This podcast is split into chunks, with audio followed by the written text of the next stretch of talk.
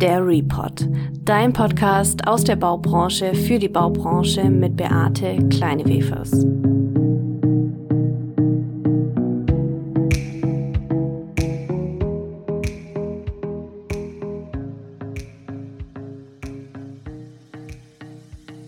Hallo und herzlich willkommen zu einer neuen Folge der Report. In der letzten Folge haben wir uns mit dem Thema Social Impact beschäftigt von Medien und den Informationswegen der Bau- und Immobilienbranche in Bezug auf Innovation, Transformation und Digitalisierung. Heute sprechen wir jetzt über das Thema Organisationsdesign, Teamentwicklung und die Frage, wie wir Konflikte durch die Transformation ausgelöst, auch wieder lösen können. Dazu sitze ich heute natürlich nicht alleine hier, sondern habe mir eine besondere Expertin eingeladen.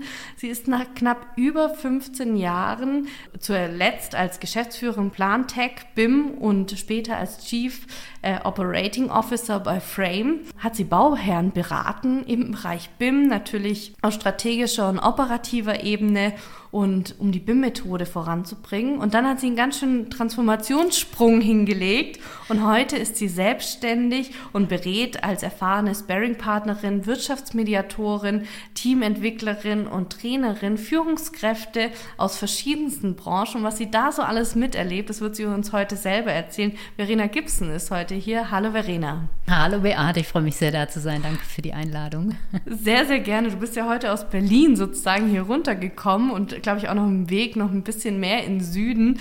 Ähm, deswegen schön, dass du da bist und vielleicht höre ich da auch schon die eine oder andere Sache raus. Aber ich frage jetzt einfach mal, was ist deine Herausforderung denn des heutigen Tages bis jetzt gewesen?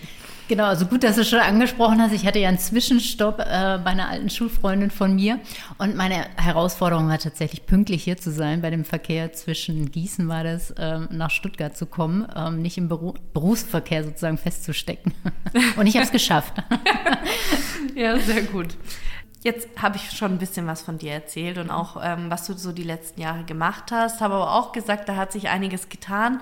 Hol uns doch einfach mal vielleicht ab. Was hast du studiert und was waren so in deiner Berufslaufbahn so die wichtigsten Steps bis heute? Genau, also was vielleicht ganz spannend ist, ist, dass ich tatsächlich jetzt keinen steilen Karriereweg hatte, sondern tatsächlich ähm, ja mich in mehreren Bereichen getummelt habe, bis ich dann sozusagen mich entschieden habe, in die Wirtschaft zu gehen, was viele nicht wissen. Ich bin äh, tatsächlich am Anfang meines Studiums gewesen, ähm, da habe ich Diplombiologie studiert, habe dann aber tatsächlich mit einer damaligen äh, Mentorin von der Universität in Freiburg, da gab es ein Mentoring-Programm, ähm, mich entschieden in einem kleineren Prozess auch bei mir, über anderthalb Jahre waren das dann tatsächlich doch, aber es ist die Entscheidung gefallen, in die Wirtschaft zu gehen. Ich habe damals auch parallel schon gearbeitet in einem Unternehmen, ähm, das war Plantex sozusagen äh, schon in der damaligen Form.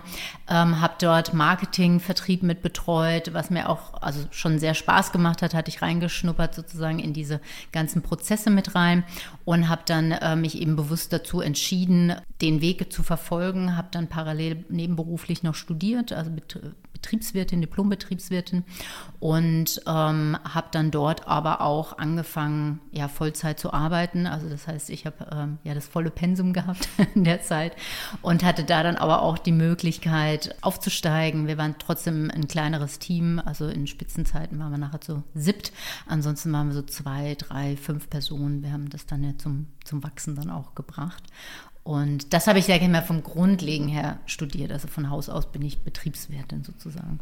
Ja, sehr gut. Und was würdest du sagen, jetzt äh, hast du das natürlich einmal abgeholt, aber was ja. waren dann die Schritte danach ähm, ja. aus mhm. dieser BIM-Planung bis hin dann aber in die Tätigkeitsfelder, die du heute machst? Genau, also ich hatte so, ja, zwei, drei große Wendepunkte äh, in, in dem beruflichen Kontext in dem Maße.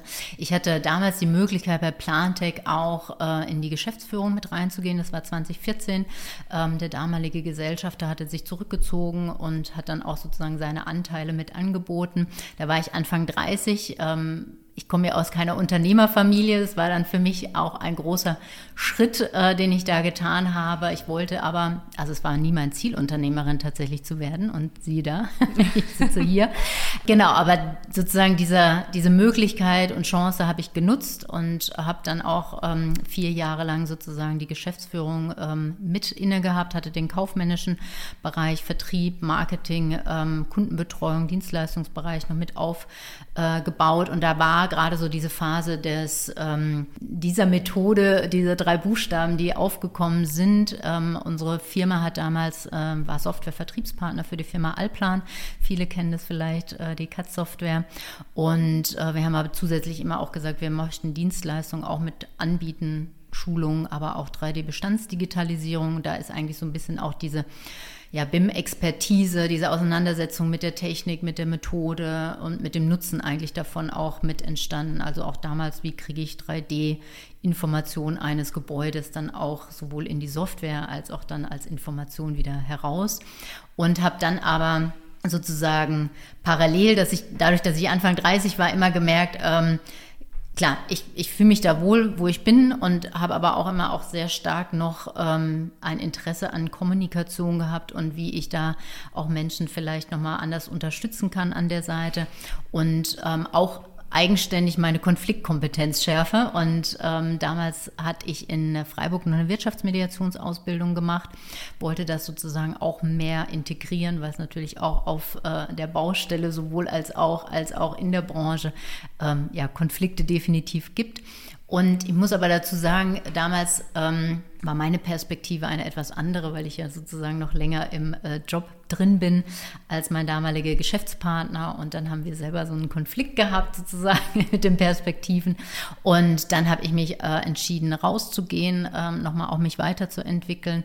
Bin dann in, in, in dem Kontext auch mit der Thematik BIM ja eh schon unterwegs gewesen und habe dann aber auch gesagt, irgendwie möchte ich gerne auch mit dem, mit der Kompetenz der ähm, Kommunikation mehr auch noch in die Beratung eigentlich mit reinzusteigen. Und dann bin ich auch da einen großen Schritt nach Berlin ja gegangen äh, zu der Firma Frame Consult, habe da dann äh, Bauherren tatsächlich auch beraten dürfen auf strategischer Ebene, weil ich ja, sage ich jetzt mal, auch so diese klassische Parkett mich eh schon bewegt habe auf der äh, Ebene. Und ähm, ja, habe da auch sehr viel Freude dran gehabt, sowohl in die Beratung in die Strategieentwicklung mit reinzugehen, als auch dann für das Thema ähm, nach vorne zu gehen. Also habe da ja auch unterschiedliche, ähm, also VDI-Seminare beispielsweise auch noch gemacht, auf äh, gewissen Vorträgen ähm, zur BIM-Methode ähm, referiert und habe dann aber irgendwann auch gemerkt, Mensch, ähm, wir können es kommunizieren, wir arbeiten daran, irgendwas ist doch schräg, dass wir teilweise nicht ähm, die Performance oder Implementierung so hinkriegen. Und da wollte ich dann wiederum wissen, woran kann das denn liegen? Und dann habe ich vor zweieinhalb Jahren war das eine Organisationsentwicklung, Ausbildung gemacht. Da kommt sozusagen dieses Organisationsdesign damit ins Spiel und habe da dann tatsächlich festgestellt, es gibt noch was anderes anstatt Menschen in Organisationen. Ähm, und mir wurde dann selber immer mehr bewusster, warum Dinge, die wir vielleicht auch beraten oder umsetzen möchten, gar nicht ähm, so wirksam sind. Und das war letztendlich dann auch so eine Erkenntnis, die bei mir auch sehr zur Frustration geführt hat, muss man dazu sagen, ähm, sich selber da nicht so wirksam zu fühlen. Und dann habe ich einfach gemerkt, wo, wo möchte ich eigentlich nochmal hin, ne? auch in dieser Kombination. Und das tatsächlich letztes Jahr dieser Schritt zu sagen, ich möchte beide Themen vereinen, also sowohl diese Kommunikationsaspekte, wie löse ich Konflikte, die vielleicht zwischenmenschlich sind, aber wie löse ich eigentlich auch Konflikte in Organisationen, wenn ich diesen Organisationsrahmen nochmal mit reinbringe, unabhängig jetzt einer Methode, ob das jetzt BIM ist oder Lean oder Agil, Agile. Ähm, und berate eben heute oder darf heute auch Unternehmerinnen, Führungskräfte eben begleiten und Teams begleiten, Probleme zu lösen, die sie sowohl untereinander haben, als aber auch ähm, vermeintlich, wo die Prozesse, Strukturen einfach hakeln. Das sozusagen. Mhm. War jetzt nicht ganz kurz, aber da, da bin ich ja, heute. Da war ja auch einiges dabei. das stimmt. Das ist ja das Schöne bei der Transformation. Es begleitet einen ja auch im Privaten und ich glaube, das genau. merkt man auch an, der, an dem Lebenslauf ein bisschen, dass mhm. da viel auch ähm, sich Entwicklungsschritte mhm. raustun. Mhm. Jetzt hast du gerade das Thema Organisationsdesign auch mhm. nochmal mit aufgenommen. Mhm. Jetzt erklär mir erstmal den Begriff, mhm. weil das ist ja vielleicht gar nicht so klar. Du hast auch vorhin gesagt, Organisationsentwicklung. Was ist denn da jetzt der Unterschied? Und könntest du du einfach mal probieren, mhm. das möglichst verständlich mal den Begriff zu definieren. Ja, also ähm, aus meiner Perspektive auf der einen Seite war er es, glaube ich, relativ neu oder so kennt man ihn nicht. Er ist dadurch geprägt ähm, auch von der Ausbildung, die ich gemacht habe, also in Kombination Future Leadership nennt sich die, die ist ähm, von Intrinsify und es hat einen Einschlag, sage ich jetzt mal, aus der Perspektive eine bestimmte Luhmannsche Systemtheorie, um jetzt so ein mhm. bisschen auch die Theorie reinzubringen. Und das ist im Grunde eine Gesellschaftstheorie, die so, soziale Systeme erklärt und gleichzeitig kann sie auf Organisationen angewendet werden. Und das ist, deswegen vermeide ich so ein bisschen Organisationsentwicklung, den Begriff an sich, weil es klassisch andere Ansätze auch gibt, wie so oft überall. Ähm, und den Einschlag aber, den ich sozusagen wirklich mitbringe, da geht man davon aus, dass eben Organisationen nicht aus Menschen bestehen, sondern eher aus Kommunikation. Also man setzt als Mensch eine Mitteilung ab und du bist sozusagen diejenige, die aber auch die verwertet ähm, in deinem Zustand, wo du gerade bist oder auf der Position. Und da entstehen natürlich ganz andere Kommunikationsstrukturen und Prozesse dann hinten dran. Aber da gehen wir, glaube ich, gleich nochmal ein bisschen ein. Also Organisationsdesign ist sozusagen für mich eigentlich die Chance, die Möglichkeit, durch einen höheren ich sage jetzt schon fast so ein bisschen ne, Selbstbewusstsein ähm, für eine Organisation, mehrere Möglichkeiten auch zu haben, diese Rahmenbedingungen, den Kontext einfach zu schaffen für wirksame Arbeit. Mhm. Jetzt hast du ja gerade auch gesagt, oder so ein bisschen hat man rausgehört, dieses Sender-Empfänger-Prinzip, mhm. was da so ein mhm. bisschen dahinter steckt, mhm. was auch wahrscheinlich bei den ähm, Konflikten nochmal auf uns zukommt. Was gibt es denn überhaupt für unterschiedliche Organisationsformen? Wir kennen ja dieses klassische Pyramiden-hierarchische System mhm. ähm, und vielleicht auch die Frage, ist gerade dieses klassische System vor allem in der Bau- und Immobilienbranche vorrangig oder gibt es da auch noch andere mhm. Formen, die vielleicht gar nicht so bekannt sind? Genau, also wenn man so ein bisschen ähm, ja, das so in die Vergangenheit rein, ne, haben wir eigentlich, wenn man auch da ein bisschen ne, BWL mit reingebracht, diese tayloristische Marktsituation, dass man wirklich auch auf Effizienz Unternehmen trimmt. Und daraus sind ja auch diese Abteilungen eigentlich entstanden. Und daran spricht man heutzutage von den Silos, dass du eigentlich ein Marketing hast, einen Vertrieb, äh, dann also Projektmanagement, vielleicht Umsetzung, ähm, du hast Support, also alle ähm, einzelnen Abteilungen, die sich ineinander vielleicht noch eigene ähm, ähm, Beschreibungen haben, Zielerreichungsgrade. Das heißt, sie sind eigentlich voneinander getrennt mehr und mehr, weil der Hintergrund eigentlich war, ich muss jetzt nicht ein, vielleicht das Beispiel so mit reinzubringen, ne? ich mache eher Masse, das heißt eher so ein bisschen auch aus dieser Produktion heraus ähm, äh, zu denken. Ähm, und ich kann sozusagen meine Prozesse so effizient wie möglich gestalten. Und ich glaube aber auch aufgrund dessen, was wir heute in der Wirtschaft wahrnehmen, dadurch, dass sie sehr dynamischer wird, ein hoher Wettbewerb ist, also Globalisierung natürlich auch im Weg steht, greifen diese hierarchischen, ganz klassischen Strukturen einfach zu kurz. Also um einen Prozess von A nach B abzuwickeln, ähm, ist ein, ein klassisch hierarchisch aufgestelltes Unternehmen sehr langsam. Ähm, wohin gehen und da kommen natürlich dann auch äh, die ja, man kann es als Buzzword inzwischen bezeichnen, glaube ich.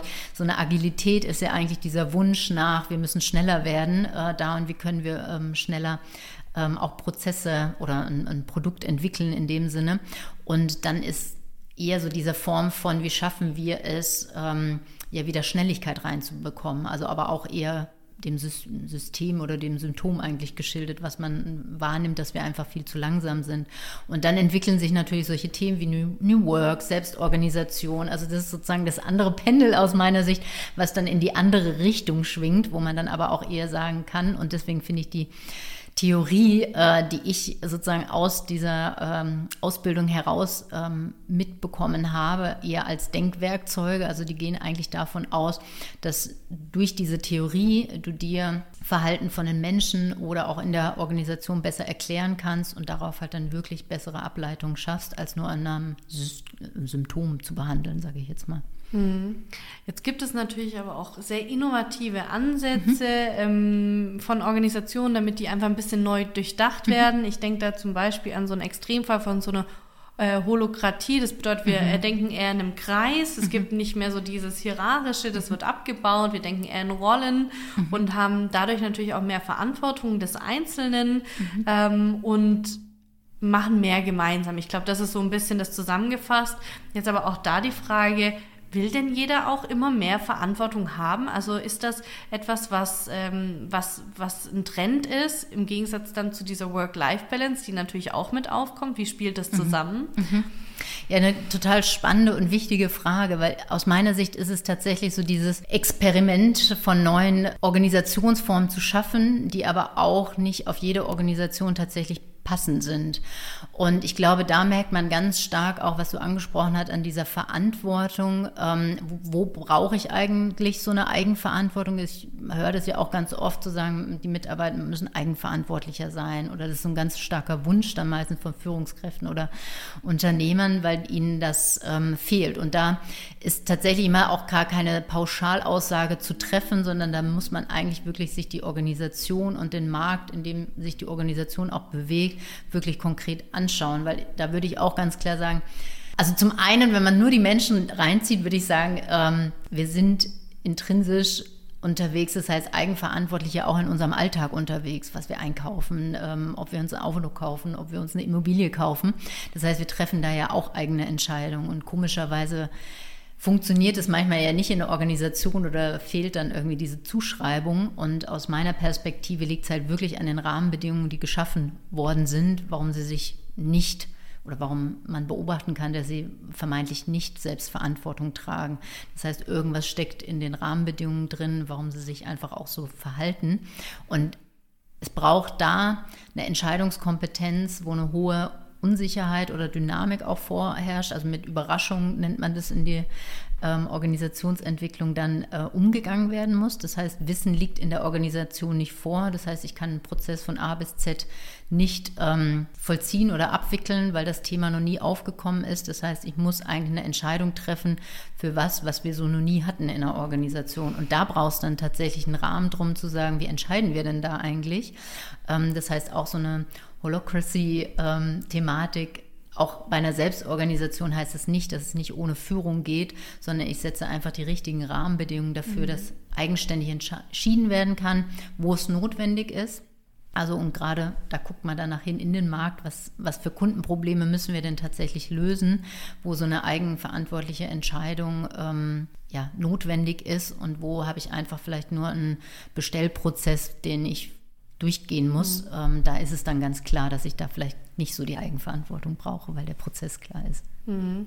Jetzt haben wir natürlich auch von der Marktsituation, früher war es ein ganz klarer Arbeitgebermarkt, ja. heute ist es ein bisschen anders, gerade ja. auch meine Generation und die Generation dahinter, ist es immer mehr ein Arbeitnehmermarkt, das heißt, die Unternehmen müssen sich auch überlegen, was bieten sie denn, was können sie denn sagen und vor allem unter dem Aspekt Work-Life-Balance, was ich vorhin auch schon meinte, ähm, man lebt ja heute nicht mehr nur für den Job, sondern mhm. man arbeitet auch um Freizeit, mhm. um Reisen, um, um, um freie Zeit auch zu haben. Mhm. Wie spielt das denn in so Organisationen mit rein? Mhm. Ist das auch ein Faktor, wo ich sage, okay, die Führungsebene muss zwar diesen Rahmen schaffen, aber gleichzeitig muss sie auch sehr viel tun eigentlich für die Mitarbeiter. Mhm. Ähm, wie, wie sind das zwei Systeme, die zusammenpassen? Mhm. Ich glaube, weil ich es teilweise, also ich kann es auf der einen Seite ein bisschen mit mir in Verbindung bringen. Ich glaube auch, dass das tatsächlich fast schon wie so ein Missverständnis ist. Mhm. Ähm, auch mit der Brille, sage ich jetzt mal, die ich mit reinbringe, vielleicht aus der Wirtschaftsmediation, da gibt es ja immer noch den Ansatz, es gibt nicht nur die eine Perspektive auf ein Thema, sondern einfach mehrere.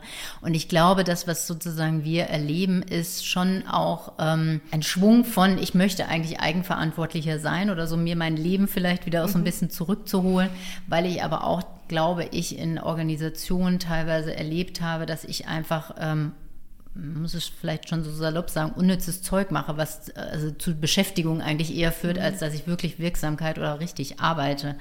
Und ähm, ich glaube, das ist sozusagen vielleicht auch so ein, so ein Ausgleich da nochmal zu schaffen, so dieses, man kann vielleicht dann ja auch, äh, also ich glaube auch an Menschen, die ein Gefühl dafür haben, ist es jetzt gerade sinnlos, was ich tue an Tätigkeit, müsste ich nicht vielleicht tatsächlich näher am Kunden irgendwie sein, um wirklich wirksamer zu sein? Oder ein, ein Projekt besser umsetzen zu können. Und ich glaube, dass da natürlich dann auch so ein Wunsch wieder nach Selbstwirksamkeit irgendwie herkommt und das auch möglicherweise ein Anzeichen sein kann, dass es dann auch ähm, im privaten Umfeld dann eher diese Wirksamkeit wieder geschaffen wird. Ne? Und wirklich diesen Anspruch, das, was du auch gesagt hast, Arbeitgeber müssen, ähm, also ich höre ja auch ganz viel, ne? wir müssen irgendwie motivieren oder ähm, Incentives geben, Mitarbeiter beteiligen. Und da ist auch so diese anderer Kontext und da bin ich inzwischen auch vorsichtiger mit ähm, so diesen Ratschlägen, ähm, was man tun kann, eher erstmal zu gucken, verstehe ich eigentlich das Problem, was hinten dran liegt. Ne? Und wirklich so diese, ähm, es gibt ein schönes Wort dafür, Glücksbewirtschaftung für, von der HR für die Mitarbeiter, dass das nicht ähm, ausartet oder, mhm. oder, oder auch wo die Frage ist, wie hängt das mit der tatsächlichen Wertschöpfung auch zusammen? Ne? Weil das ist ja oft ähm, auch Weiterbildungsmaßnahmen vielleicht gar nicht so mit der Wertschöpfung, also fürs Unternehmen dann vielleicht verbunden, sondern eher mit einer ja, Mitarbeiter und da kommen wir vielleicht gleich noch ne, mit dieser Teamentwicklung.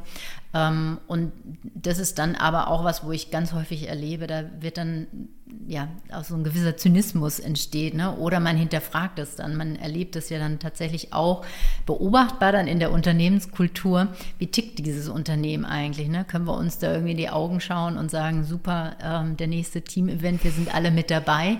Oder ist das was, was hinter ja, vorgehaltener Hand plötzlich irgendwie gesagt wird, oh nee, ich habe eigentlich gar keine Lust, weil man irgendwie spürt, das ist gar nicht effektiv oder effizient, was ich da tue und es bringt mir nichts für meinen Alltag in der Arbeit, sondern wir ähm, ja, haben da irgendwie eine gute Zeit, was ja auch wichtig ist, aber es bringt uns nicht für sozusagen wirklich für wirksame Arbeit und, und äh, Zusammenarbeit in dem Sinne. Du hast jetzt gerade ganz schön schon ein paar Beispiele eigentlich mhm. genannt, mhm. wie Organisationen auch darauf reagieren, ja. weil, weil, sie glauben zu meinen, was der Arbeitnehmer sucht ja. oder sich wünscht. Mhm. Ähm, wie schafft man es denn da vielleicht auf ein realistischeres Bild zu kommen mhm. und nicht so ein Missverständnis mhm. entstehen zu lassen? Also mhm. gerade bei, bei Organisationen, die jetzt gerade vielleicht ähm, in der Entstehung sind oder Sachen noch nicht gesetzt sind seit fünf mhm. Jahren, sondern gerade mhm. wenn ich das entwickeln möchte, wie mhm. kann man das dann ähm, gucken, mhm. dass man da eben kein Missverständnis entstehen lässt zwischen ja. dem, was gewollt oder gefragt ist ja. und dem, was der Mitarbeiter wirklich möchte. Ich glaube, es ist also herausfordernd definitiv, weil ich glaube ja auch, ähm, wie du vorhin gesagt hast, ne, es ist ja schon im Markt sozusagen erlernt, dass das, äh, das ist auch beschrieben, ne, dass es ein Arbeitnehmermarkt ist, dass man irgendwie vielleicht auch Ansprüche stellen kann oder dass ich dann auch ähm, ja einfach ne, die Frage, wie finde ich neue Mitarbeiter, wenn ich es nicht anbiete, da auch vielleicht eine hohe Unsicherheit in dem Sinne drin ist. Und man kennt es ja auch oft nicht nicht, wenn ich einen neuen Arbeitgeber habe, ähm, kann ich jetzt auch nicht hinter die Kulissen sofort irgendwie mit reinschauen. Aber wenn ich sozusagen anfange, dann ist es ganz stark aus meiner Sicht der Unternehmer oder die Unternehmerin, Führungskraft, die wirklich da auch in, ins Gespräch geht. Und da appelliere ich auch immer wieder an die Augenhöhe und Eigenverantwortung, wirklich auf beiden zu sagen, so was ist denn dir eigentlich wichtig und wirklich wichtig in dem Sinne. Ich bin der Meinung, dass es halt wirklich dieses, ich trage zu einem Erfolg eines Unternehmens ähm, bei in meiner Arbeit oder Arbeitsleistung, die ich ja auch zur Verfügung stelle, dass ich sozusagen die zumindest diese einzige Forderung habe, dass ich auch in Ruhe arbeiten kann, also mich nicht bei meiner Arbeit stört. Und was, glaube ich, für Unternehmen schwierig ist, auch gerade so ja als Start-up oder als ähm, im Wachstum, ähm, wenn neue Teammitglieder dazukommen, ähm, auch dass das Unternehmen wächst, diese Strukturen und Prozesse einfach zu schaffen. Und was oft passiert, ist ja dann, und das ist, glaube ich, menschlich, dass man versucht, so eine Sicherheit zu schaffen. Ne? Und Sicherheit heißt dann immer, ich gebe einen Rahmen vor. Und dann heißt es, ein Rahmen heißt es, ich muss es irgendwo dokumentieren oder ich habe meine Checkliste für ein Onboarding oder, oder. Und was ich aber auch immer wieder feststelle, dass das gut und wichtig ist, um das vorzugeben. Und in der Größe ist es ja auch, ähm, ja, spielt dann eine Kommunikation auch eine Rolle. Aber es ist für die eigentliche Arbeit etwas nebensächlicher in dem Sinne, weil es auch dazu führen kann oder so, so, ein Maß eigentlich erfolgen muss, nicht zu viele Regeln. Also ich kann es auch überregulieren und das ist aus meiner Sicht, was eine Organisation heute auch langsam macht. Ne? Also wenn ich jeden Regelschritt einhalten muss, dann schnüre ich mir eigentlich sozusagen die, die, den, die Kehle zu, um zu atmen und ähm, habe dann aber auch nicht die Möglichkeiten, auf Überraschungen zu reagieren, wenn, wenn eine Kundenanfrage da ist. Und das ist ja meistens der Vorteil auch an jungen Unternehmen, dass man ähm, ähm, wirklich noch ganz nah am Kunden arbeitet und äh, gerade das Aufbau, das heißt sehr stark auf Kundenbedürfnisse auch eingeht, das Produkt nah am Kunden entwickelt und dass Organisationen, die schon etwas länger da sind, irgendwann vielleicht sich gar nicht mehr hinterfragen, ist das jetzt noch gut das Produkt, müssen wir es irgendwie anpassen, dann kommen mehr Kunden hinzu, dann versucht man irgendwie so einen gewissen Standard mit reinzukriegen. Aber trotzdem immer noch sozusagen eine Organisation oder ein Wirtschaftssystem ist ja eigentlich da, um Kundenprobleme zu lösen. Und deswegen richte ich mich eigentlich auch dahin aus. Und irgendwann klappt es aber dann oft selbst nach innen, dass man sich zu viel mit sich selber beschäftigt. Und da sehe ich eben diese große Gefahr drin. Und da brauchst, ich glaube, wie man reagieren kann, ist halt wirklich ein Bewusstsein dafür zu haben und immer wieder auch anzudocken, machen wir das hier wirklich richtig. Also auf der einen Seite eine Selbstreflexion und das ist auch immer eine Aussage, die ich auch gerne vertrete, dass man sozusagen diese Unternehmenskultur bekommt, die man eigentlich sich selber erschafft. Mhm. Und deswegen auch ich dazu stehe und der Meinung bin, dass man die Kultur nicht ja, aktiv gestalten kann, sondern nur beobachten kann. Was ich aktiv gestalten kann, halt sind die Rahmenbedingungen. Und da muss ich dann überlegen, welche, äh, welches Verhalten meiner Mitarbeiter oder meines Teams möchte ich eigentlich ähm, sehen und dann wirklich da auch zu sprechen, was braucht ihr denn dazu, dass das erfolgen kann. Ne? Wir hören schon ganz viel raus. Da ist auch ganz viel Konfliktpotenzial ja. in diesen Fragen. Aber wir wollen noch mal auf das Thema der Teams eingehen. Mhm. Ähm, es gibt ein ganz schönes Zitat. Ich glaube, das kennt jeder. Äh, wenn du schnell gehen willst, geh alleine. Wenn du weit gehen willst, dann geh zusammen. Und ich glaube, das gibt es ganz gut wieder, was so diesen ursprünglichen Teamgedanken vielleicht ähm, ausmacht. Mhm. Was würdest du denn sagen? Was macht ein gutes Team aus? Mhm. Und welche Struktur braucht ein Team? Ja, das ist auch eine total spannende Frage, weil ich das auch wahrscheinlich vor zwei, drei Jahren noch ganz anders beantwortet hätte, als ich es heute beantworten würde.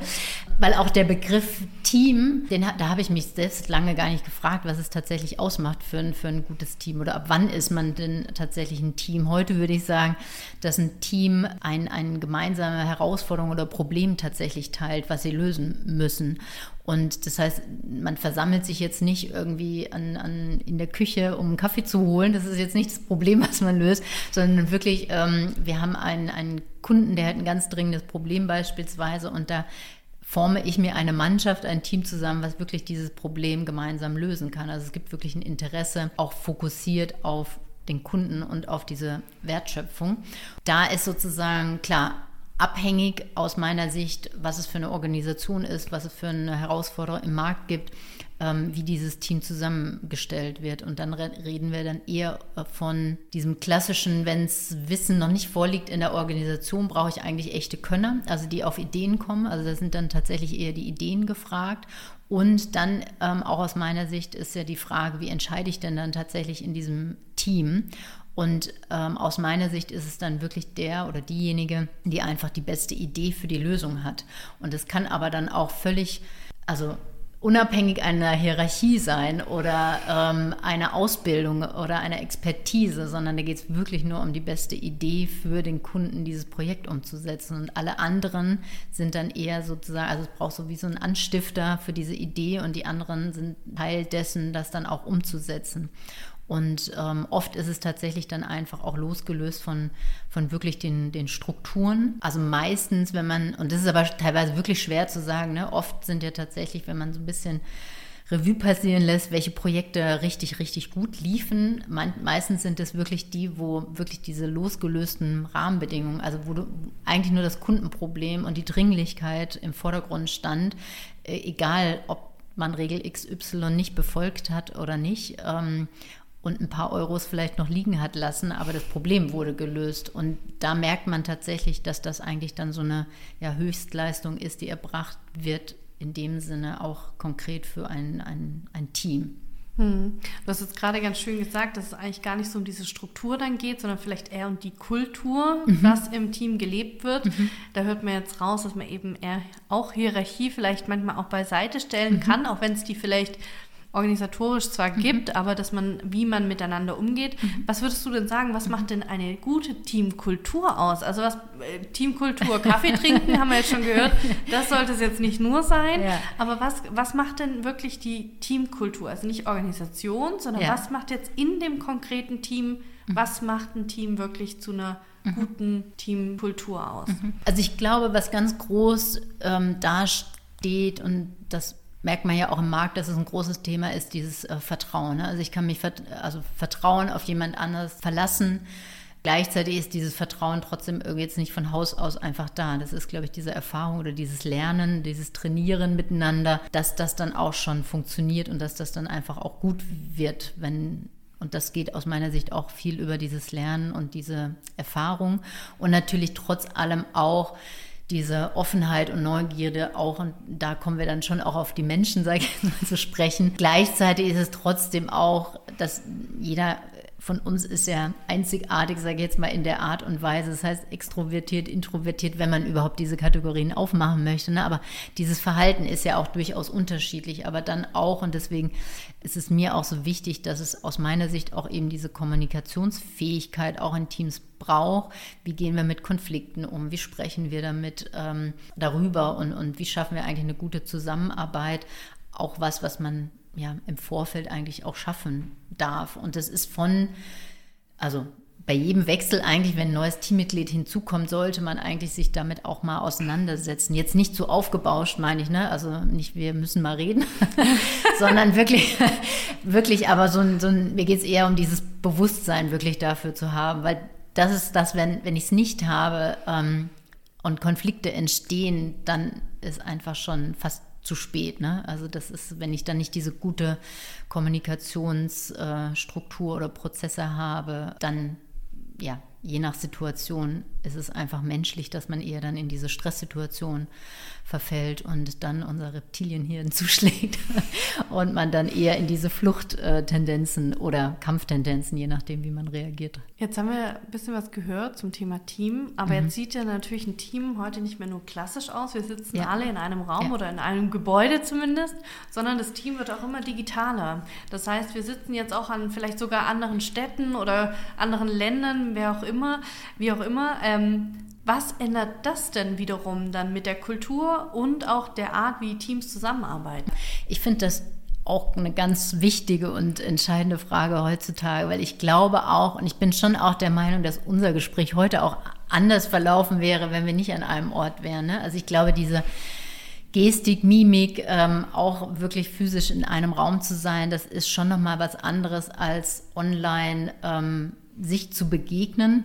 Und ich glaube auch, da hilft ähm, wirklich sich dessen auch bewusst zu sein, dass es halt einen anderen Rahmen braucht. Oder dann wirklich vielleicht noch mal ein bisschen mehr Zeit, dass man so ein bisschen aneinander anschließen kann. Also ich habe es auch ganz oft erlebt, dass einfach diese Zeit, auch jetzt gerade in den letzten Jahren, vielleicht gar nicht mehr gegeben war, dass man sich irgendwie so einen kleinen Check-in, ne, wie geht's dir eigentlich, sondern dass man auch so eine plötzlich aufkommende Effektivität bei Meetings irgendwie hat und man weiß, es sind einfach viele und man muss da durchackern. Ich nehme vielleicht jemand über den Bildschirm wahr, der stirnrunzelnd da sitzt, der vielleicht irgendwie kleine Augen hat und total müde erscheint und gleichzeitig muss das aber auch nicht so sein. Ne? Es kann auch nur sein, dass da jemand hochkonzentriert da sitzt und klar, vielleicht gestern irgendwie ein bisschen äh, zu spät ins Bett gegangen ist, aber trotzdem hochmotiviert ist. Ne? Und da einfach so einen Bogen zu schlagen und eine Einladung eher auch dann das Gegenüber zu sagen, Mensch, nehme ich das jetzt gerade wahr? Was hat das mit mir zu tun? Oder ist das dann tatsächlich so? Mhm. Jetzt kommen wir mal auf das Thema Transformation auch in Teams. Ja. Jetzt haben wir ein bisschen was gehört, wie die ticken, vielleicht ja. auch wie die arbeiten, wie die zusammensitzen. Aber wie reagieren denn gute oder vielleicht auch schlechte Teams auf Veränderungen, Transformationsprozesse, die jetzt konkret dieses Team betreffen? Probieren wir da zwei Szenarien aufzuzeigen. Was wäre mhm. gut, wie ein Team auf mhm. ähm, was reagiert und wie mhm. wäre es im Worst Case? Die gute Variante würde ich ähm, in der Art und Weise sehen, dass wirklich alle sich dessen bewusst ist, dass eine Veränderung stattfindet und dass man wirklich aber auch das, ähm, auch ähnlich wie wir es ja hier machen oder den Rahmen, den du schaffst, in so einen Diskurs gehen. Ne? Also auch so wieder, immer mal wieder andockt, ähm, sich selbst reflektiert, wie arbeiten wir gerade, passt das, brauchen wir das überhaupt noch, brauchen wir vielleicht diese Regelung oder dieses Management-Tool und natürlich aber auch ähm, nicht zu sehr nur auf sich selber reflektiert, sondern immer auch diesen Bezug zum Kunden oder zum Markt hat. Ne? Weil das ist, glaube ich, diese Gefahr, die man hat, dass man, und das da komme ich gleich so, das, das Schlechte davon ist, ich glaube, es ist wichtig, wirklich diesen Bezug zu haben,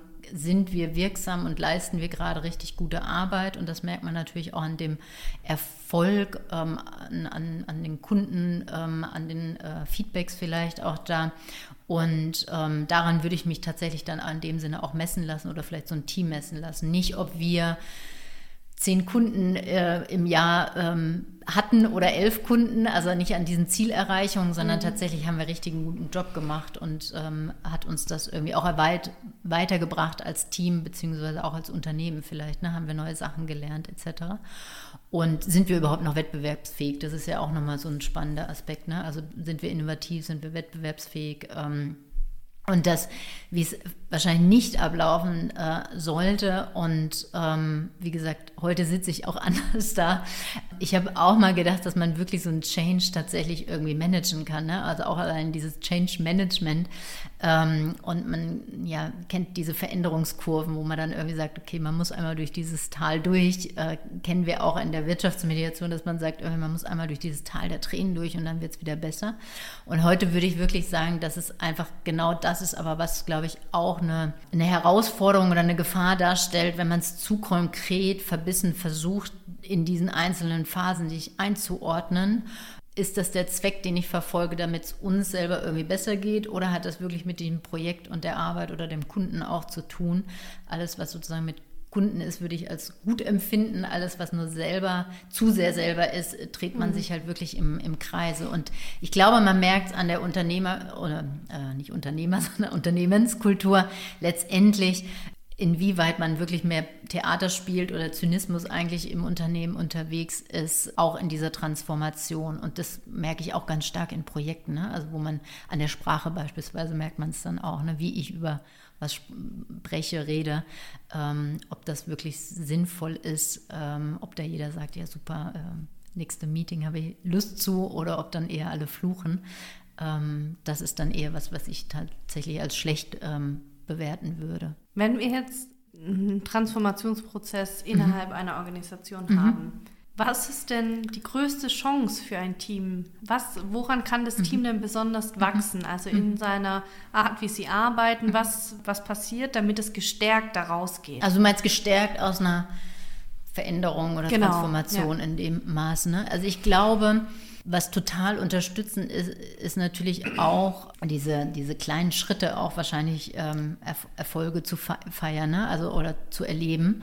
Wenn man es vielleicht mit dem Sport vergleicht, ist sozusagen ja auch, je nachdem, wenn du Fußball her, hernimmst, ne? mit Champions League etc., du arbeitest ja irgendwo auf was, was hin und du weißt ungefähr, wohin du musst und Du hast dann aber auch so ein gewisses Training und du musst spielen. Das heißt, du musst wirklich auch on, on the job Leistung erbringen. Und ich glaube, das, was ganz stark vereint, ist wirklich, wir leisten zusammen und wir machen gute Arbeit und wir sehen die Erfolge, also auch dieses Lernen und auch ähm, heutzutage, glaube ich, dies, also diesen Raum zu schaffen, dass ich auch selbst experimentieren oder trainieren kann, würde ich es fast schon nehmen. Ne? Also dieses, wenn, wenn ich weiß, ich habe die die Möglichkeit, dass ich selber an, an der Leistung, wie ich sie erbringe, mitwirken kann und trainieren kann, damit ich da auch für das nächste Mal vielleicht wieder besser gewappnet bin, dann habe ich ähm, einen, einen, höheren Erfolg.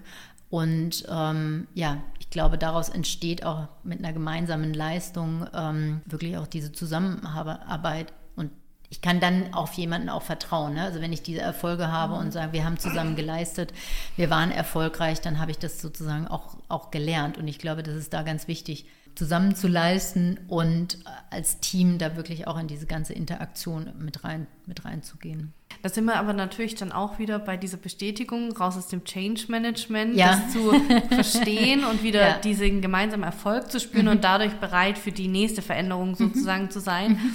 Aber mhm. das nehme ich jetzt auch mal mhm. mit, dieses nicht so mhm. dieses klare Managen davon, dieses mhm. Einkategorisieren, wir brauchen jetzt den und den Termin und der mhm. wird uns nicht nur die Lösung geben, mhm. sondern eben, dass wir das viel freier denken müssen. Jetzt hört sich das natürlich alles ganz toll an. ähm, und jeder hat jetzt vielleicht auch Lust oder ähm, schon eine Idee davon, was bei ihm im Team vielleicht nicht so läuft oder ja. was er sich wünschen würde oder was für Teams er sich suchen würde. Ja. Ähm, Jetzt hat aber ja auch so ein Transformationsprozess enorm viel ähm, Konfliktpotenzial. Mhm. Wie früh kann man denn überhaupt so einen Konflikt erkennen? Mhm. Wann, wann findet das statt? Mhm. Wann würdest du sagen, da ist besonders viel Potenzial da, einen Konflikt zu entstehen und wie kann ich den möglichst früh mhm. erkennen? Es ist, glaube ich, tatsächlich ne, die, also eine ganz spannende Frage zu sagen, wann, wann ist ein Konflikt wirklich ein Konflikt? Und es kommt natürlich auch sehr subjektiv auf einen an, wann, also bin ich konfliktfähiger vielleicht tatsächlich, gehe ich da rein, frage ich irgendwie mal nach, ähm, ist es aber auch meistens ja eine Emotion, die ich eher wahrnehme. Das heißt, möglicherweise ist es ähm, ein Kollege, der nicht mehr mit mir spricht oder der ähm, plötzlich wütend ist oder ausrastet oder ähm, wir haben die Herausforderung mit Remote, dass man da vielleicht sich aus so einer Beziehung irgendwie eher heraus ähm, empfindet. Also alles, was sozusagen ein Anzeichen dafür gibt und da haben wir meistens dieses Bauchgefühl, irgendwas stimmt da nicht. Und jetzt haben wir ja unterschiedliche Möglichkeiten, wie wir dann tatsächlich darauf reagieren. Und das, was aber im Vordergrund meistens äh, da liegt, ist, dass wir das eher auch an den Menschen wahrnehmen. Ne? Also diese Reaktion ähm, einer Emotion, das ist natürlich das, was menschlich rauskommt.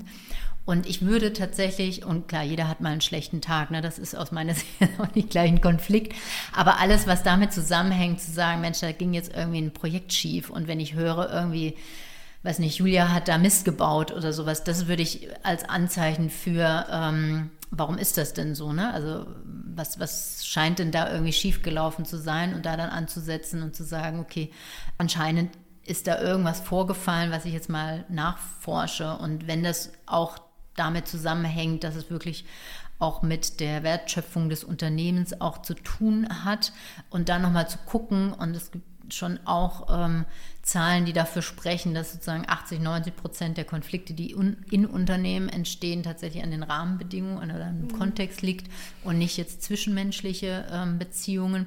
Ähm, aber man muss es natürlich irgendwie aufdröseln. Es gibt ja auch, wenn man unterschiedlichste Arten von Konflikten, wenn man sagt, ich habe einen Konflikt mit meiner Führungskraft ähm, oder im Team einen, einen Konflikt, ähm, dann gucke ich eigentlich wirklich, was ist denn da das Bedürfnis. Und wenn man dann gleichzeitig mit dieser Organisationsbrille drauf schaut und wirklich einmal den Menschen vielleicht ein bisschen außen vor lässt und eher das so reinsetzt mit, das ist die Rolle oder die, die Persona, die er gerade in der Organisation hat und darauf zu hören, was ist denn da eigentlich schiefgelaufen? Vielleicht hat Julia irgendwie nur eine Information nicht gehabt oder sie wusste nicht, wann die Deadline ist und dann kommt man der ganzen Sache schon eher auf die Schliche, als dass man sagt, man hat das Problem personifiziert an Julia festgemacht, sondern eher nochmal irgendwie hinter die, die Fassade dann auch zu schauen. Ja, klar, also es gibt unterschiedliche Konfliktstufen von äh, Friedrich Glasel, wo man dann aber auch merkt, eigentlich hat man die Möglichkeit, so früh wie möglich, wenn man irgendwie so eine Missstimmung auf, aufkommt, spürt, wirklich einfach nachzufragen ne? und zu sagen, und da, klar, hilft es dann, dass man erstmal aus einer Ich-Perspektive auch drauf schaut, ich habe das Gefühl, Gefühl, dass da irgendwas gerade nicht stimmt. Und wenn ich aber das nicht bearbeite, dann wird es schnell halt tatsächlich eher personifiziert bis hin zu, und da merkt man es dann vielleicht auch, dass man wirklich ja so parteiisch wird. Ne? Das, dann kennt man das vielleicht auch schon aus irgendwelchen Konstellationen, dass man eher so äh, gegeneinander arbeitet, dass man äh, Menschen für sich einnimmt und sagt, du musst auf meine Seite stehen. Dann bilden sich da plötzlich ähm, ja unterschiedliche Konfliktgruppen auch noch, bis hin, dass man dann auch irgendwann entscheidet, ähm, selber unterzugehen miteinander. Das ist dann sozusagen schon die Stufe 9, die kann man dann nicht mehr wirklich ähm, in dem klassischen Sinne auch mediieren. Alles, was sozusagen davor liegt, ist immer noch besprechbar und umsetzbar. Und selbst auch wenn man merkt, und da kommt dann manchmal auch so Teamentwicklung, ne? wir müssen wieder näher zusammen, weil da irgendwo ein Konflikt ist, die Parteien dann vielleicht wieder zusammenzuführen. Also das ist ein sensibles Thema, aber für mich heutzutage tatsächlich steckt da auch das größte Potenzial drin. Also Konflikte will ich jetzt auch gar nicht sagen, sind nicht schlecht, sondern im Gegenteil, eigentlich zeigen sie dir auf in der Organisation, wo was vielleicht, also wo eine Frage da ist, die du beantworten musst oder eine Herausforderung, ein Problem. Und das ist eigentlich das Beste, um eine Organisation auch weiterzuentwickeln oder so einen Veränderungsprozess beispielsweise mit ähm, aufzusetzen oder nicht aufzusetzen, aber zu begleiten in dem Sinne, zu sagen, okay, immer alles, wo Konflikte aufpoppen, schaue ich nochmal genauer hin, wo brauchst du denn da tatsächlich irgendwie eine, ja, eine Handlung in dem Sinne auch von mir. Hm. Du hattest jetzt auch gerade nochmal betont, das Thema Rahmen schaffen. Da ist natürlich dann auch wieder die Führung ganz mhm. klar mit dabei. Ich hatte mal bei einem anderen Gast gehört, ähm, die hatte auch mal äh, davon berichtet und hatte gesagt, fragen Sie doch mal die Mitarbeiter, was sie wirklich brauchen. Mhm. Und das fand ich eigentlich ganz schön, weil ich habe so drüber nachgedacht, dass ich, ich glaube, in all meinen Gesprächen, das wurde ich noch nie gefragt. Ähm, und ich glaube, das werden wenige gefragt. Mhm ähm, weil dieses Thema, man sagt immer, du bekommst das und das oder du kriegst dann die und die Aufgaben, aber selten, glaube ich, wird man gefragt, was brauchst du denn, damit du die auch gut erledigen kannst. Und das fand ich eine ganz schön äh, eine Art und Weise, so mal einen Gesprächsrahmen auch aufzumachen. Was ist, sind denn noch Möglichkeiten, damit Führungskräfte da einen ordentlichen Rahmen schaffen können, sodass sie diese Konflikte vielleicht verhindern können, bevor sie entstehen? Mhm. Ja, also ich glaube, und das braucht tatsächlich, also die Frage finde ich auch gut und gleichzeitig brauchst du den Rahmen, dass dann wirklich sozusagen auch die Meinung oder die Sichtweise gehört wird. Ne? Meistens mhm. ist es mhm. ja dann diese Frage auch, oder da lernt ein System ja auch für sich, kann ich überhaupt meine Meinung äußern? Ähm, und passiert dann auch was. Da ist ja meistens irgendwie so diese Verknüpfung dann. Und ich glaube, ich würde das so beantworten, dass auch eine Führungskraft durchaus auch diese Wirkmechanismen von Organisationsentwicklung ähm, kennen darf, um zu sagen, wo unterscheide ich denn eigentlich, wo muss ich oder was ist das Interesse vielleicht eines Mitarbeiters, wo ist aber auch diese Organisation, Wertschöpfung dann auch nochmal mit stark verknüpft, weil das sehe ich ganz stark, ne, dass ähm, auch oft Führungskräfte ja gar nicht mehr an diesem operativen Geschäft ähm, des Kunden oder diese Projektabwicklung vielleicht tatsächlich dran liegen. Und die können meiner Meinung nach deswegen gar nicht die richtigen Entscheidungen womöglich tatsächlich treffen, was braucht denn ein Mitarbeiter? Und deswegen finde ich eigentlich das ne, ganz gut zu sagen, Mensch, was brauchst du von uns, welchen Rahmen, damit du das Projekt, ähm, damit du da nicht gestört wirst, sage ich jetzt mal. Ne? Und dann aber wirklich darauf zu hören und auch zu sagen, das vielleicht jetzt nicht nur von einem, wenn man sozusagen da auch erstmal einen Rahmen schafft, sondern auch nochmal von, von mehreren, ähm, auch sich vielleicht rückversichert oder einfach auch merkt, einfach diesen Kontext mit einzubeziehen. Wann sagt der Mitarbeiter das, in, die, in welchem Rahmen, ähm, wann ist das notwendig und sich dessen halt bewusst wirklich zu sein, dass das ähm, auch eine Unterstützung ist, ähm, ja, wieder Freiheitsgrade zu schaffen oder dann wirklich auch mal Sachen wegzulassen. Ne? Also es gibt immer so eine Idee von auch passend jetzt, ne, äh, so ein Frühjahrsputz vielleicht tatsächlich auch zu machen, zu Regelungen, die da sind, helfen die uns wirklich noch oder behindern die uns tatsächlich. Und gerade in diesem Aufbau von Unternehmen, wenn Strukturen geschaffen werden, sich aber der Markt verändert oder Prozesse sich verändern, dann merken das die Mitarbeiter ja sofort. Ne? Also brauchst da ähm, wirklich eine, eine, andere Arbeitsweise dazu oder muss da irgendwie eine, ein anderer Zwischenschritt durchgeführt werden, dass man wirklich dann da auch, auch drauf hört und meistens liegt halt da auch dann die Kompetenz und nicht immer nur beim Management, die dann vielleicht die Umsetzung haben, weil sie formal mächtig sind, das auch tun zu dürfen. Ähm, oder halt wirklich auch zu sagen, wir experimentieren einfach erstmal nur. Das ist jetzt ein Projekt für einen Kunden, so sowas hatten wir noch nicht. Wir schaffen jetzt so eine Art Schutzraum für ein Projektteam, die dürfen machen, wie sie wollen, ohne jetzt diese Rahmenbedingungen, die wir sonst haben, äh, den nachkommen zu müssen, sondern dass man da einfach auch äh, experimentieren kann. Ne? Und dass es aber bewusst ist, die Gruppe macht jetzt das Projekt, die dürfen das, dass auch nicht das von so einer Unternehmenskultur dann wieder sofort ähm, aufgesogen wird und als böse erachtet wird, sage ich jetzt mal. Ne? Und ich glaube, das braucht auch von Führungskräften ein hohes Bewusstsein, wie, wie kann ich das tatsächlich auch umsetzen. Und meistens, und da es ist ja auch teilweise so, dass gerade in diesem mittleren Management, muss man ja auch sagen, oft einfach auch äh, eine Herausforderung sitzt, weil sie ja teilweise auch Erfüllungsgehilfen, wenn man das jetzt so sagen darf, teilweise sind von, von Managern, die vielleicht nochmal oben drüber sitzen ne? oder Unternehmern, die oben drüber sitzen, die noch weiter weg sind vom eigentlichen Problem und dann vielleicht auch nur Sachen ausführen und den Druck weitergeben und dann vielleicht auch eher als Schnittstelle drin sitzen. Und da wäre es halt eher interessanter zu sagen, okay, wir schaffen irgendwie so Schutzräume, wo wir wissen, wir vertrauen denen, die wissen, was sie tun. Und dann ist es ein bisschen spielerischer Umgang vielleicht nochmal. Und wenn es der Wertschöpfung nicht wehtut, dann umso mehr. Ne? Aber da auch wirklich so ein bisschen Freiraum sich selber zu, zu schaffen. Das heißt also Konfliktlösung und auch die Verantwortung, vielleicht diesen Konflikt zu lösen, nicht immer nur bei der HR aufhängen oder bei, bei ganz oben oder wenn es in der Organisation ist, dann Vorstand braucht eine Riesenentscheidung, sondern zu sagen, wir halten das klein, wir halten es auch da wieder agil, wir mhm. probieren das, das Problem wirklich an seinem äh, an seiner Keimzelle auch zu packen und da eher vielleicht einen Schutzraum zu schaffen, auch ähm, dem Ganzen mal Raum zu geben, zuzuhören und dann eben zu, darauf auch zu vertrauen, mhm. ähm, dass es dazu eine Lösung gibt und erst mhm. dann ähm, in diese strikten Richtlinien wiederzukommen. So nehme ich das mhm. jetzt auch gerade mit. Genau. Also was auch spannend ist, äh, genau, danke, dass du es nochmal so bisschen zusammengefasst hast, weil tatsächlich ist ja dieser Reflex, den, glaube ich, viele einfach machen, da, da, streiten sich zwei und dann muss ich sozusagen über die Personalentwicklung, mhm. und dann brauche ich irgendwie ein Gespräch und ähm, auch da muss ich sagen, ne, äh, auch ähm, ja, eine Konfliktlösung oder Wirtschaftsmediation kann nur so gut sein, wie sie dann auch wirklich, weil wir gehen auch immer davon aus, die Lösung ist ergebnisoffen. Also da gibt es selbst auch in solchen Strukturen jetzt keine vorgegebene Lösung mhm. von, einem, äh, von einer Führungskraft, die müssen wieder zusammenarbeiten, sondern das entscheiden eigentlich die Parteien dann selber. Natürlich in diesem Rahmen der Möglichkeiten ähm, und in diesem ja, äh, nicht rechtsfreien Raum, sondern natürlich das, was man an Möglichkeiten da auch hat. Ähm, aber da auch wirklich diese Eigenkompetenz oder Eigenverantwortung auch wieder reinzugeben. Und da kommt es natürlich ganz stark drauf an, umso früher ich dran bin an dem Konflikt, umso besser kann ich auch in dieser Eigenverantwortung sein. Und das kennt man ja vielleicht selber, ne? wenn man sich hochgedreht hat in Konflikte, dann ist man irgendwann auch nicht mehr bereit, darüber zu reden. Oder dann feuere ich auch nur noch irgendwie meine äh, Emotionen ab. Und das erstmal dann wieder aufzumachen und zu sagen, hey, lass uns irgendwie mal zusammensitzen und äh, reingucken.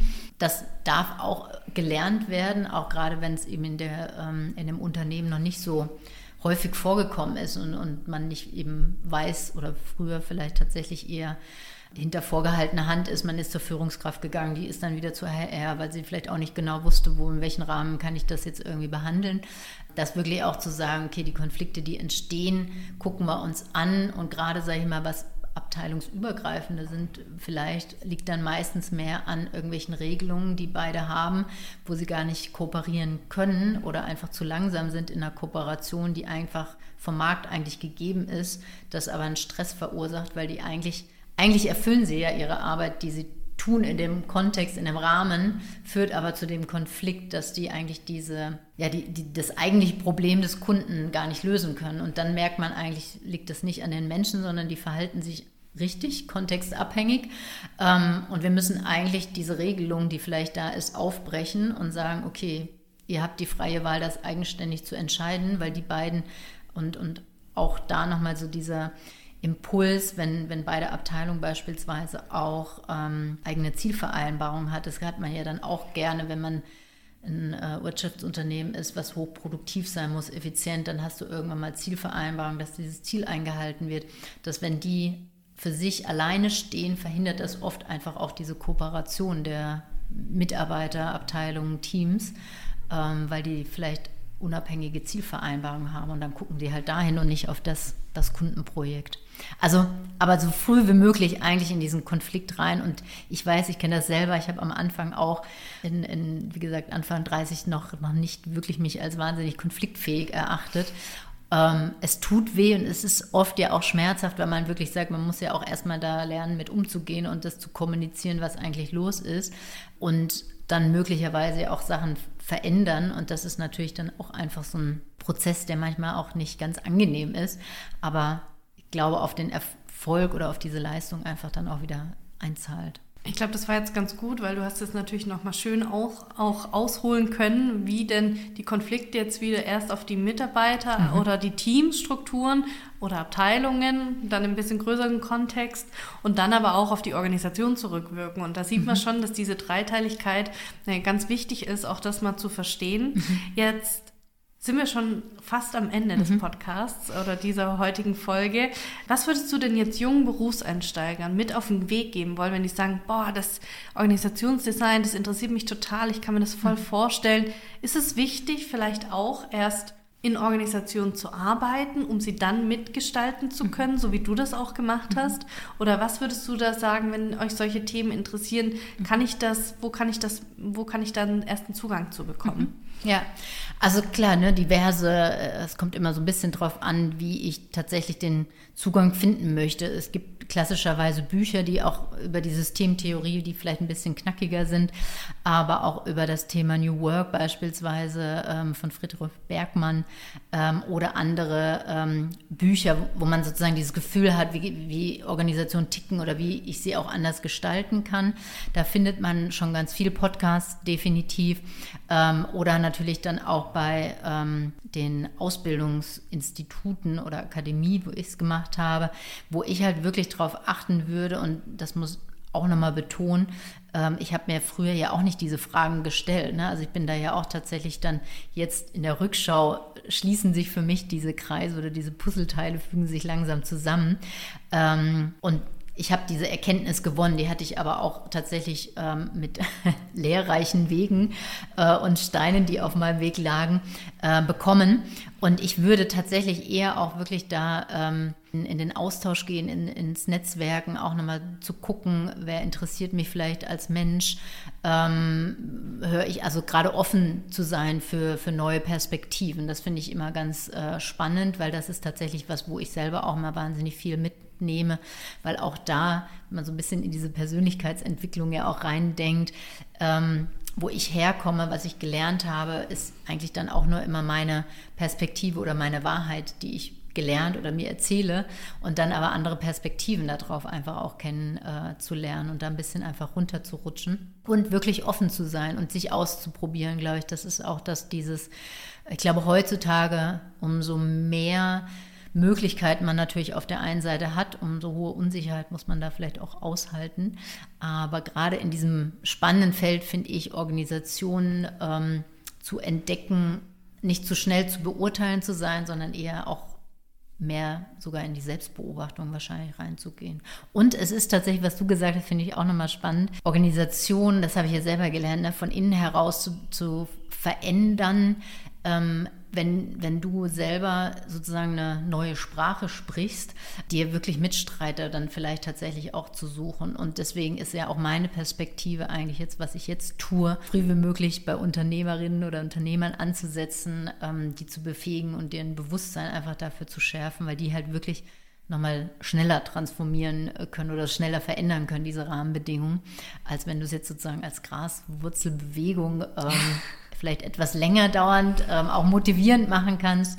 Aber das ist tatsächlich was, wo ich ganz oft sehe, dass da auch viele Unternehmer ähm, ja, scheitern dran, weil sie einfach nicht dieses Bewusstsein haben. Da bin ich mir auch ganz sicher, dass du da noch ganz vielen Unternehmern und Unternehmerinnen helfen wirst und diese Begleitung befähigen wirst. Aber dennoch bleibt mir jetzt noch eine Frage, Verena, auch für dich. Was ist denn deine persönliche Herausforderung von morgen? Ja, meine persönliche Herausforderung, da ich ja äh, einmal noch weiterfahre, ist tatsächlich die Autobahn wieder meine Herausforderung morgen. Wobei ich die Zeit, muss ich immer sagen, auch sehr, sehr gut nutze. Das heißt tatsächlich Podcast höre.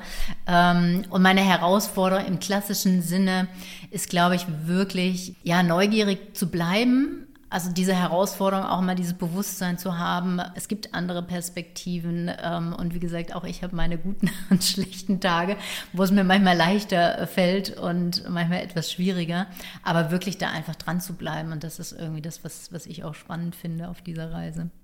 Sehr schön, das wünsche ich dir natürlich und schön, dass du dabei warst. Danke dir, Beate, hat mir sehr gefallen. Wenn das Themen waren, die dich interessieren, dann schau doch gerne mal auf meiner Webseite vorbei. Den Link findest du unten in der Infobox. Dort gibt es neben spannender Background-Informationen Zugang zu interessanten Schulungen und Netzwerken sowie Tipps und Tricks zum direkten Loslegen. Wenn du keine weitere Episode mehr verpassen möchtest, dann abonniere auf jeden Fall auch meinen Kanal und schreibe mir gerne in die Kommentare, welche Herausforderungen dich täglich beschäftigen. Sei mit dabei und verpasse nicht den Einstieg. Der Report Podcast ist dein Podcast, um heute schon Teil der digitalen Transformation der Bau- und Immobilienbranche zu sein. Bis dahin wünsche ich dir viel Erfolg beim Digitalisieren und freue mich, wenn du bei der nächsten Episode wieder mit dabei bist.